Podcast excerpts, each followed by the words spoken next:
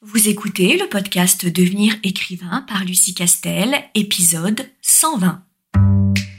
Bienvenue sur Devenir écrivain, le podcast pour démarrer et réussir votre carrière d'écrivain. Et maintenant, retrouvez votre animatrice Lucie Castel, autrice publiée à l'international, formatrice et conférencière. Bonjour et bienvenue dans ce nouvel épisode de podcast. Je suis ravie de te trouver ou de te retrouver.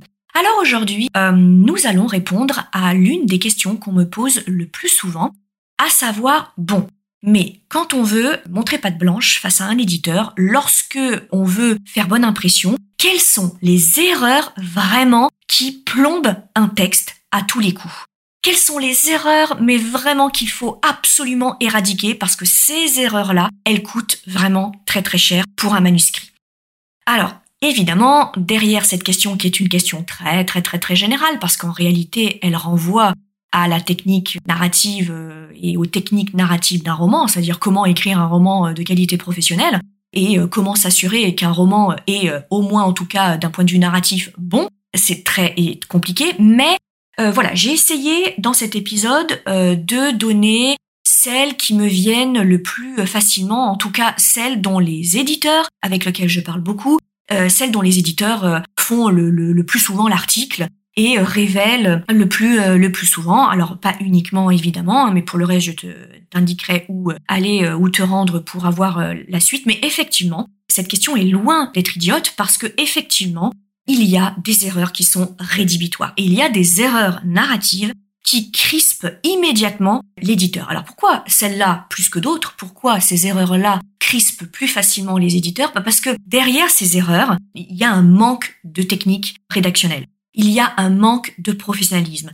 Et que euh, lorsque on s'adresse à un éditeur, euh, l'éditeur, il veut publier des professionnels. Alors certes, le manuscrit n'a pas à être parfait, euh, ça c'est certain, puisqu'il va faire l'objet d'une correction, hein, ça évidemment, mais il y a un minimum quand même. Et que l'éditeur se dit que si ce minimum-là, qui transpire dans ses erreurs, n'est pas euh, réalisé, on part de trop loin et, que ça va demander beaucoup trop de travail, de collaboration et de correction avec euh, l'auteur pour qu'il s'embête à publier euh, cet auteur-là, alors qu'il y en a des dizaines qui toquent à sa porte, qui ne font pas ce type d'erreur. Donc c'est dans ce sens-là, c'est pour ça que ces erreurs-là, dont je vais en partie te parler dans ce podcast, c'est pour ça que ces erreurs-là, elles sont rédhibitoires. Parce que derrière ces erreurs, c'est pas qu'elles sont plus crispantes que d'autres, mais derrière ces erreurs, l'éditeur comprend qu'il y a clairement un manque de professionnalisme et que le, roman n'est pas encore assez mature et que il y a une trop grosse marche entre ce que l'auteur est en capacité de faire techniquement à l'heure actuelle et ce qu'il est demandé à un auteur professionnel de faire lorsque on envisage de le publier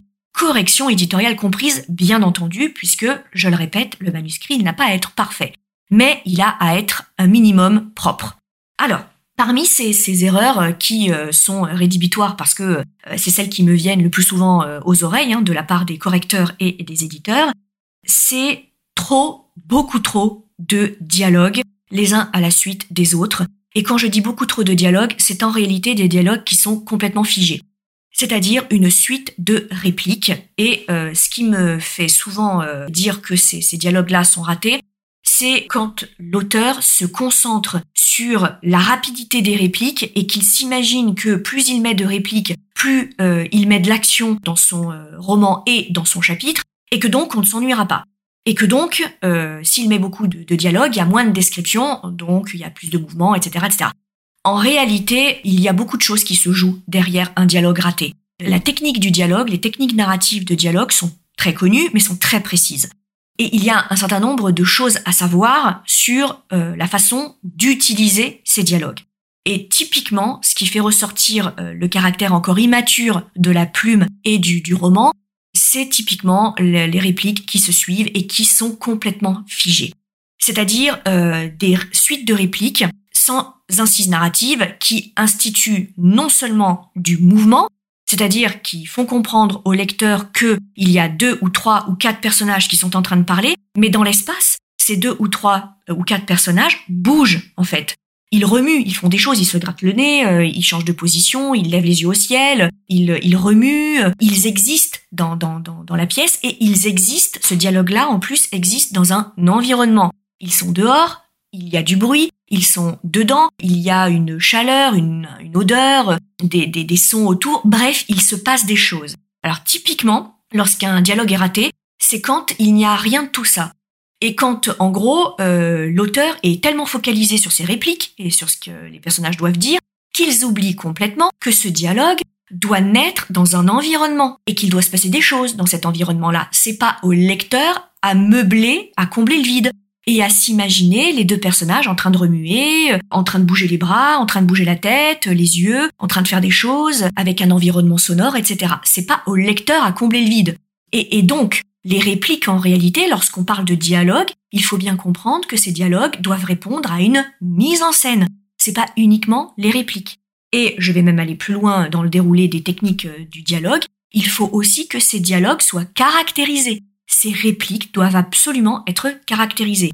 On doit savoir si le personnage crie, s'il murmure, s'il chuchote, s'il a un accent, etc.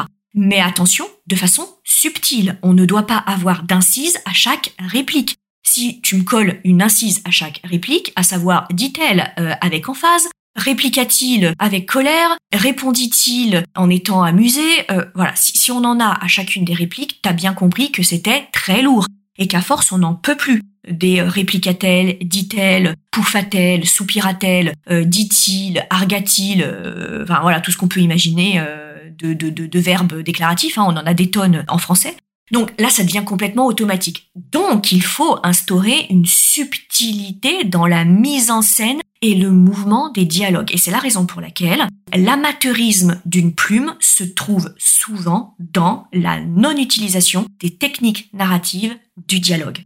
Le dialogue, on peut croire que c'est hyper facile à mettre dans un texte. Il n'y a rien de plus difficile que de mettre dans un texte. Et c'est la raison pour laquelle, tout naturellement, quand les erreurs crispent les éditeurs, ces erreurs-là portent très régulièrement, voire même très souvent, dans euh, la technique du dialogue.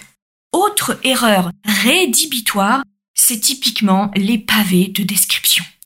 Et euh, on en a encore discuté il n'y a pas très longtemps avec Caroline Minic, qui est euh, donc euh, l'une des formatrices de l'ICAR et qui est correctrice de métier ainsi qu'autrice, bien entendu. Donc elle travaille avec Hachette notamment, mais pas que.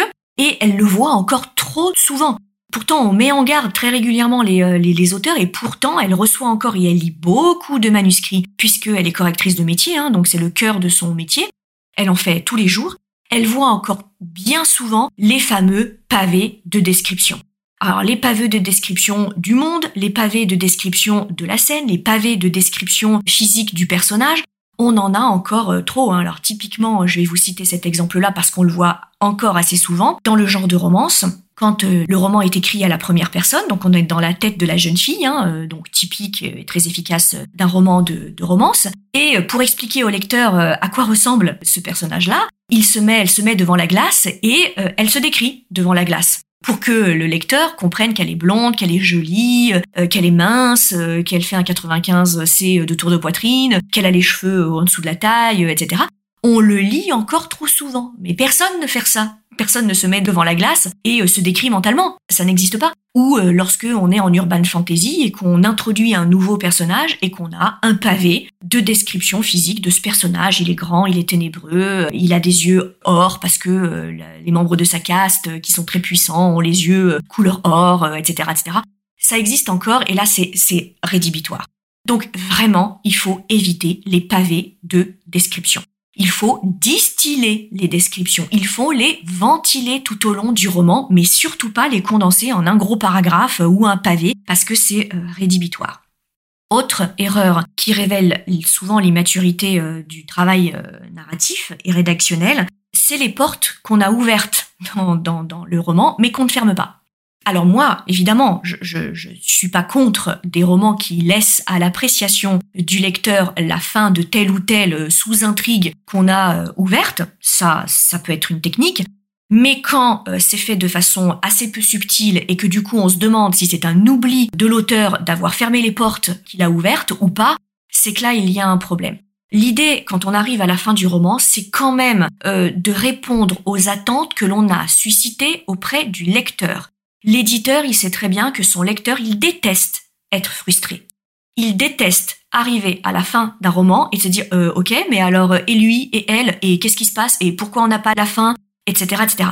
Ça, c'est faisable dans les différents tomes d'une série, parce que le lecteur se doute bien qu'il est en attente et qu'il aura le fin mot de l'histoire à la fin de la série. Mais quand on est sur un one-shot, il faut éviter de frustrer trop, alors un peu si, si on le souhaite, hein, mais il faut éviter de frustrer le, euh, le lecteur. C'est un peu comme s'il achetait un pain au chocolat et qu'à l'intérieur de son pain au chocolat, il y avait en réalité la moitié du chocolat attendu, euh, sans qu'on lui donne plus d'explications.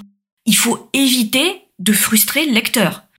On peut laisser planer le doute sur plein de choses, mais à un moment, il faut quand même lui donner ce pourquoi on l'a fait voyager. Sinon, c'est un petit peu compliqué. Autre erreur rédhibitoire, ce sont les personnages unidimensionnels.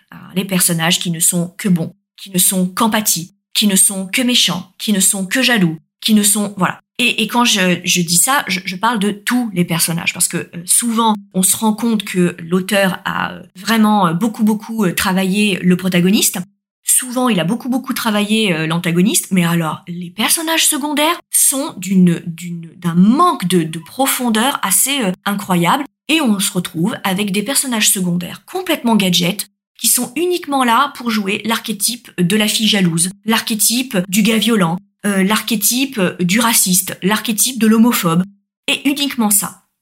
Sauf que tous les personnages doivent être intéressants et crédibles. Donc tous les personnages doivent être multidimensionnels. Parce que dans la vraie vie, les personnages, les gens que l'on rencontre, même les immondes salopards, sont multidimensionnels. Même euh, les euh, racistes purs et durs sont multidimensionnels. Même les, gens euh, majoritairement jaloux et envieux sont multidimensionnels, sont des, des, des pères et des mères formidables, sont par ailleurs des travailleurs acharnés mais ils sont aussi ultra jaloux, ultra toxiques, ultra manipulateurs, etc. Il faut vraiment, vraiment garder en tête la construction euh, multidimensionnelle des personnages. Hein, et là, il y a des techniques pour construire son personnage de façon multidimensionnelle, et le principe de réalité est essentiel. Autre erreur assez euh, euh rédhibitoire, l'auteur a tendance à trop mâcher le travail du lecteur. Il a tendance trop dire au lecteur ce qu'il doit ressentir. Typiquement, dans les romans euh, de littérature générale qui sont ratés, ou dans les romances, ou dans les feel good, bref, dans les romans qui euh, font la part belle aux émotions, on explique un peu trop au lecteur ce qu'il doit ressentir. Alors typiquement, c'est euh, elle était triste de savoir que sa mère lui avait tourné le dos. Elle était très enjouée à l'idée que blablabla. Bla bla elle était euh, très euh, triste de savoir que. alors, évidemment, je dis, je dis pas qu'il faut jamais le mettre dans les romans. Euh, c'est pas du tout ce que je suis en train de dire. Mais quand on l'a systématiquement dans chaque chapitre, au bout d'un moment, c'est rédhibitoire. Au bout d'un moment, on a juste envie de dire, ça va. Enfin, si tu fais correctement le boulot, toi, en tant qu'auteur, je suis censé savoir ce qu'elle ressent, le personnage. T'es pas obligé de me le dire systématiquement. Tu n'es pas obligé de, de m'expliquer comment je dois comprendre la scène pour être sûr que je la comprenne dans le bon sens. Le travail d'un auteur, c'est de créer l'illusion de la réalité. Et dans cette illusion de la réalité, il plonge euh, le lecteur dans une réalité alternative, dans un monde parallèle. Et dans ce monde parallèle, s'il fait correctement le travail, le lecteur va ressentir les émotions et va ressentir les émotions que l'auteur a envie qu'il ressente sans qu'il soit obligé de lui dire attention lecteur, là, comprends que mon personnage il est triste, comprends que mon personnage est heureux, comprends que là, euh, il est au bord du suicide, tu as d'autres façons de lui faire comprendre ça que de dire elle était triste, elle était euh, jalouse, elle était envieuse, elle était... Euh, voilà. Là, il faut y aller mollo sur ce type de phrase. Alors, autre erreur assez rédhibitoire aussi, c'est le trop de personnages. Bon, alors moi je fais la chasse au trop, hein, quoi qu'il arrive, hein, trop. Trop de descriptions, trop de dialogues, trop de personnages, trop de narratifs, trop de gadgets. Bon, le, le trop est l'ennemi du bien. Donc tout doit être dans la subtilité. Et clairement, lorsque dans un one-shot, on se retrouve avec 40 personnages, bah au bout d'un moment c'est trop dilué hein. donc euh, donc on est largué on sait plus qui fait quoi on n'a pas le temps de rentrer dans la psychologie d'un personnage donc ça, pose problème forcément à un moment euh, ou à un autre donc il faut absolument éviter le trop alors évidemment lorsqu'on est dans une série euh, évidemment, la, la, mesure est pas la même. Dans une série, on peut se permettre d'avoir le double de personnages qu'on aurait dans un one-shot, évidemment. Mais quoi qu'il arrive, il faut éviter la surmultiplication des personnages parce qu'au bout d'un moment, on est paumé en tant que lecteur. Et enfin, Alors c'est pas la liste n'est pas exhaustive, hein, mais c'est celles qui me viennent euh, tout de suite. C'est la passivité des personnages. On a un récit, tu développes une intrigue principale et des intrigues secondaires. Si ces intrigues principales et secondaires, elles n'ont aucun impact sur le ou les personnages, comment veux-tu que cette histoire, elle ait un impact sur le lecteur? Le lecteur est impacté parce que les personnages sont impactés. Le lecteur, il ressent l'intrigue principale et les intrigues secondaires à travers le prisme d'un ou plusieurs personnages. Donc si ces personnages ne sont pas du tout impactés par l'intrigue, euh, le lecteur ne sera pas impacté par l'histoire. Et pour montrer au lecteur euh, que ton personnage est impacté, il faut donc qu'il soit proactif dans ce qui se déroule dans, le récit. Il faut pas qu'il soit passif. Un personnage trop passif, c'est un personnage, on a envie de se dire, bon bah alors si lui il réagit pas du tout à ce qui est en train de se passer autour de lui, pourquoi moi, en tant que lecteur, je réagirais à sa place? Donc ça c'est important. Alors on est d'accord qu'il peut réagir de façon complètement euh, à côté de la plaque. Ça peut être l'un des ressorts de ton histoire, de faire que tu es un personnage qui comprend rien à rien et qui systématiquement réagit de la mauvaise façon ou prend les mauvaises décisions. Mais en tout cas, il faut qu'il soit actif. Il faut qu'il fasse quelque chose de ce qui est en train de se dérouler dans l'intrigue principale et les intrigues secondaires. Si il subit de A jusqu'à Z toute l'intrigue, ça va bien cinq minutes, mais un personnage qui subit continuellement, euh, on décroche en tant que, que lecteur. Ça n'a aucun intérêt pour le lecteur. Donc il faut qu'il soit actif d'une façon ou d'une autre. Il faut qu'il réagisse à ce qu'il est en train de se passer. Il faut qu'il y ait un lien entre le déroulé de l'intrigue et la réaction et l'évolution des personnages. Donc ça, c'est vraiment important.